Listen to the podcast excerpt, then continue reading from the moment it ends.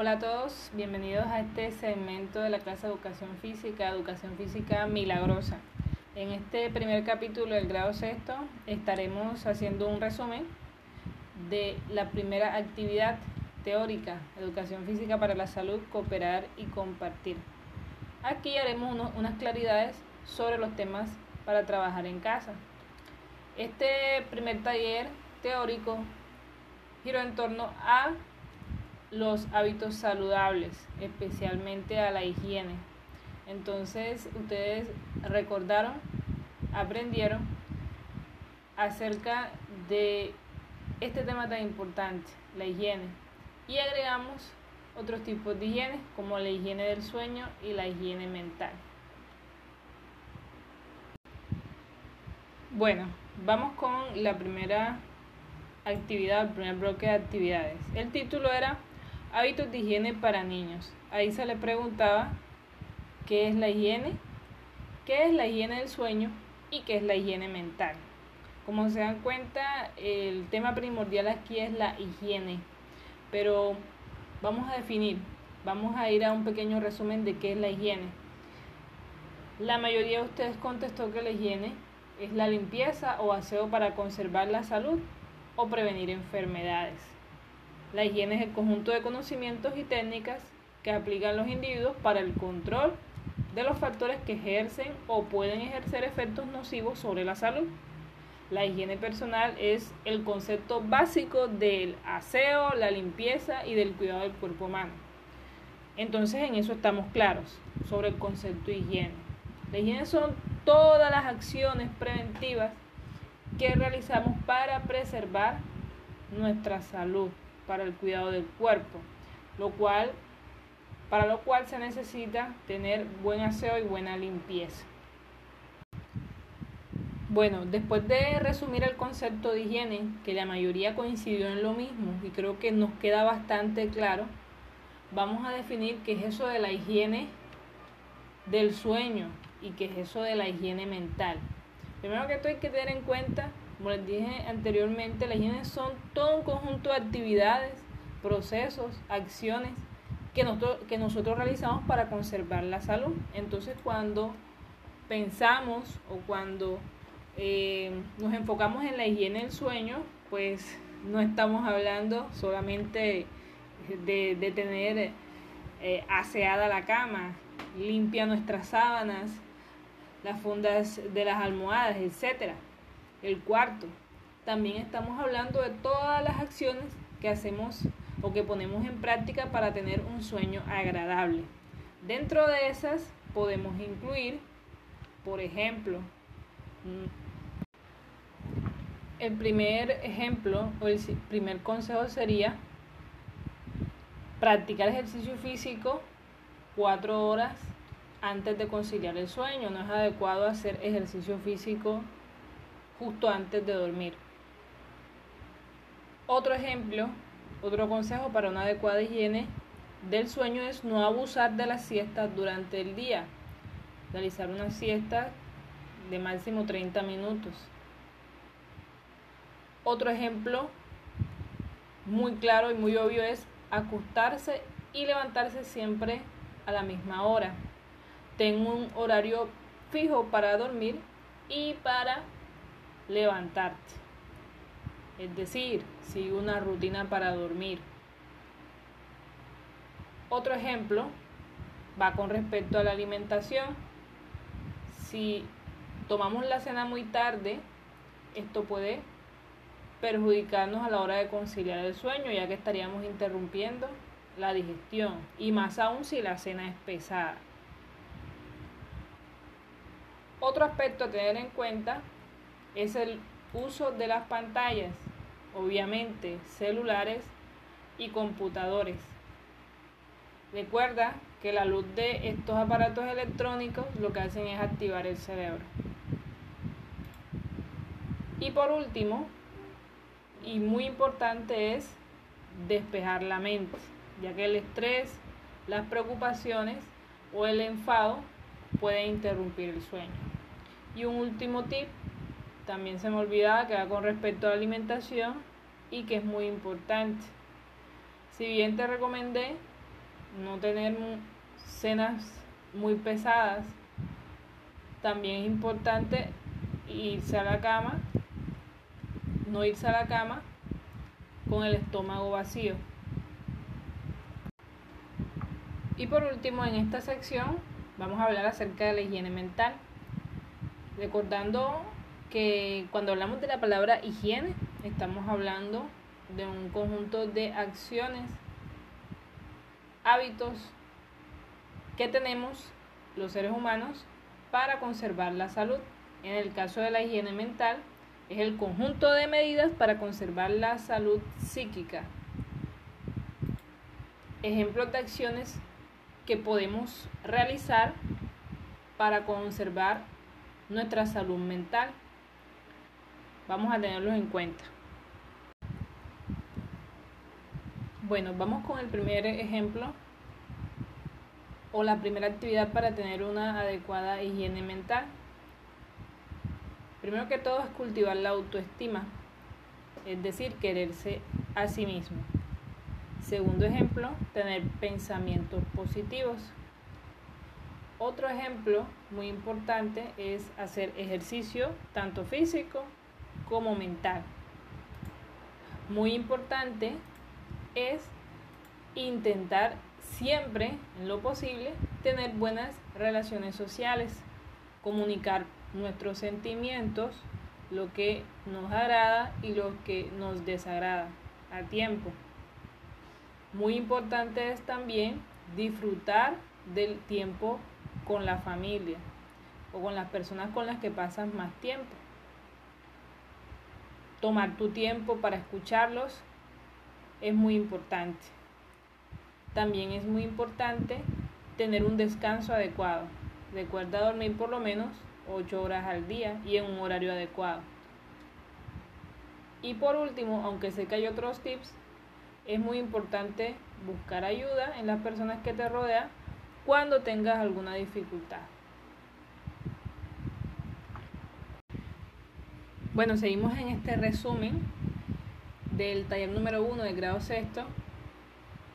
Vamos ahora a hablar sobre la alimentación saludable para los niños.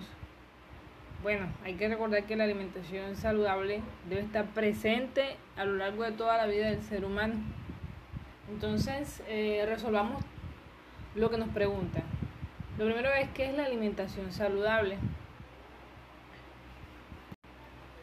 Bueno, en primer lugar hay que tener en cuenta que la alimentación saludable es aquella ingesta de alimentos que nos brindan todos los nutrientes que el cuerpo necesita para mantener un buen funcionamiento. Es decir, todos aquellos alimentos que nos permiten conservar, mantener o restablecer la salud. Es decir, que minimizan o que evitan el riesgo de muchas enfermedades. Entonces, la alimentación saludable es aquella que se caracteriza por el consumo diario de alimentos como por ejemplo las frutas, las verduras, las legumbres y en menor medida la alimentación saludable evita el consumo de grandes cantidades de azúcares y grasas. Entonces, si nosotros tenemos una alimentación saludable, estamos contribuyendo, estamos ayudando al funcionamiento de nuestro organismo. Entonces, es importante conocer cuáles son esos alimentos saludables e incluirlos dentro de la dieta. Con respecto a la alimentación saludable, se debe tener en cuenta cuáles son aquellos grupos nutricionales que nos traen mayores beneficios Recordemos que están los alimentos energéticos, están los alimentos reguladores y están los alimentos constructores. En los alimentos energéticos encontramos los, los carbohidratos y las grasas. Entonces hay que tener en cuenta que con respecto a las grasas no debemos abusar de ellas porque hay grasas muy positivas para el organismo, son grasas buenas y hay otras grasas que son malas. Eso lo iremos estudiando en otro apartado. También vamos a encontrar dentro de los carbohidratos que también hay unos carbohidratos como el azúcar y también otros carbohidratos como el arroz, como la papa y otros tubérculos o raíces como el ñame, por ejemplo, las pastas, entre otros. Tenemos también las proteínas y encontramos todo lo que tiene que ver con las carnes y algunos granos. Y los micronutrientes que son muy importantes los encontramos en la mayoría de los alimentos sanos, son las vitaminas y los minerales. Hay que tener en cuenta que dentro de la alimentación saludable se debe incluir una buena hidratación, así que siempre tener presente eso. Seguimos.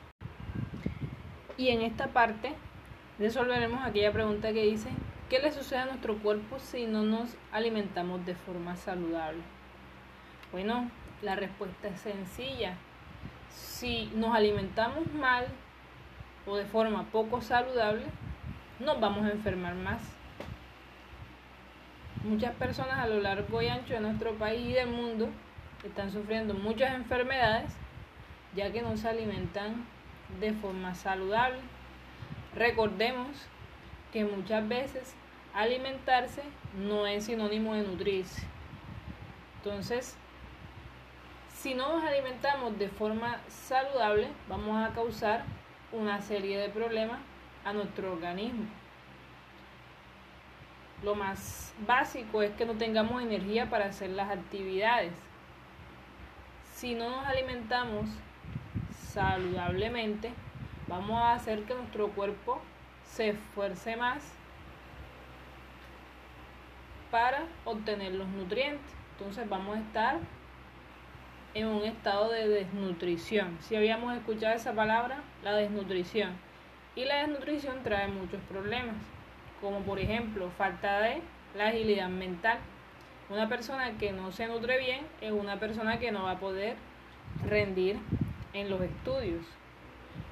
Y algo muy importante, si no nos alimentamos bien, estamos bajando las defensas de nuestro organismo. Hay un sistema muy importante que es el sistema inmunológico, el cual se afecta cuando no nos alimentamos bien. Hay que tener en cuenta que la buena alimentación no solamente depende de la cantidad de alimentos o la calidad de los alimentos que consumamos, sino también de ciertos hábitos que tenemos al momento de ingerir los alimentos. Por ejemplo, comer a la carrera. Esto tiene una serie de efectos negativos en nuestra salud, como por ejemplo, nos causa una serie de trastornos en la digestión, como por ejemplo la pesadez, dolores de estómago, reflujo, entre otras, debido a que no se mastican adecuadamente los alimentos. Esa falta de trituración de los alimentos hace que el cuerpo se esfuerce y gaste demasiada energía. Y eso le resta al cuerpo, por lo cual nos sentimos más cansados. Comer demasiado rápido hace que la comida pase con aire, lo cual puede provocar dolores de estómago, gases y muchos eructos. Comer rápido con estrés y ansiedad provoca que los nutrientes de los alimentos no se absorban apropiadamente Así que aunque comamos bien, los nutrientes se convertirán en toxinas si está acelerado o si se está nervioso por la prisa. No es bueno saltarse ninguna comida. Esto nos perjudica en la obtención de la energía.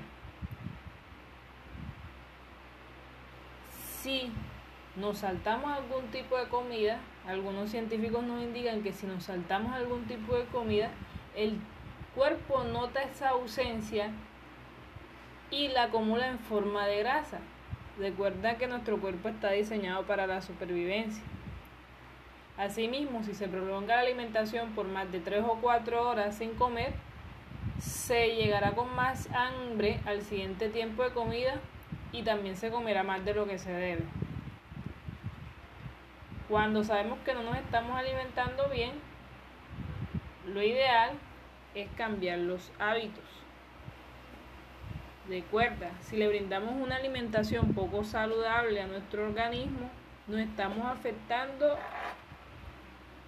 de forma general nuestro sistema nervioso, nuestro sistema muscular, nuestro sistema óseo. todo el organismo se ve perjudicado y se va deteriorando de forma progresiva.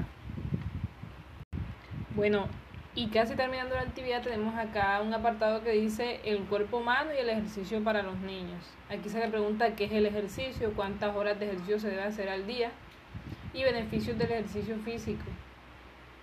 Y además de eso, tres ejemplos de ejercicio físico y actividades físicas fáciles para realizar en casa. Y se les pedía que hicieran dibujos y los practicaran en casa. Espero que hayan practicado.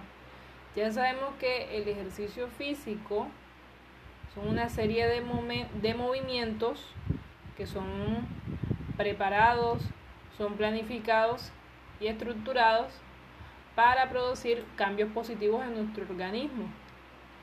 El ejercicio físico es fundamental ya que nos permite fortalecer nuestro organismo, nuestro cuerpo, cada uno de los sistemas. ¿Cuántas horas al día? ¿Cuánto tiempo debe hacer ejercicio un niño? Se recomienda por lo menos una hora al día. Puede ser de forma continua o fragmentada a lo largo del día, es decir, puede hacer ejercicio un ratico en la mañana, otro ratico en la tarde.